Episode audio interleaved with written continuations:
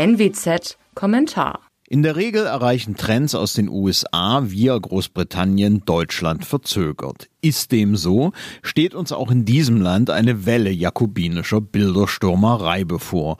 So etwas gab es immer wieder. Während der Reformation zerstörten Fanatiker flächendeckend katholische Kultbilder.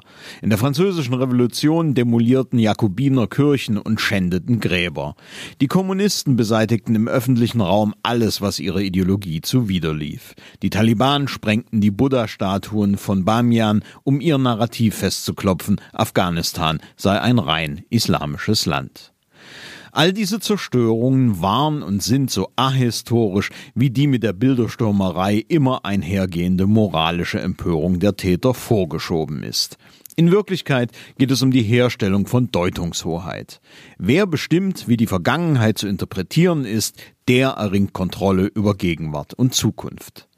Menschen der Vergangenheit werden aber niemals einer totalitären Hypermoral gerecht werden, wie sie heute wieder Mode wird. Sie müssen an ihrer eigenen Zeit gemessen werden. Das gilt je mehr, je länger diese zurückliegt. Man lese Mark Bloch dazu. Genau deswegen ist das Argument, dann könnte man ja auch ein Hitler-Denkmal stehen lassen, Unfug.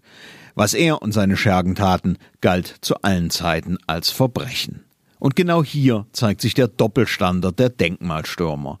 Heute wird dem astreinen Massenmörder Lenin in Gelsenkirchen ein neues Denkmal gebaut und Trier lässt sich eine Statue des Theoretikers des kommunistischen Terrors und zweifelsfreien Antisemiten Karl Marx von der chinesischen Regierung schenken.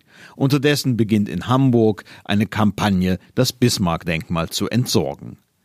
Denkmalstürmerei ist also schlicht mit irrationaler Empörung aufgeladene Geschichtspolitik. Man lasse sich von moralischen Vorwänden nicht täuschen.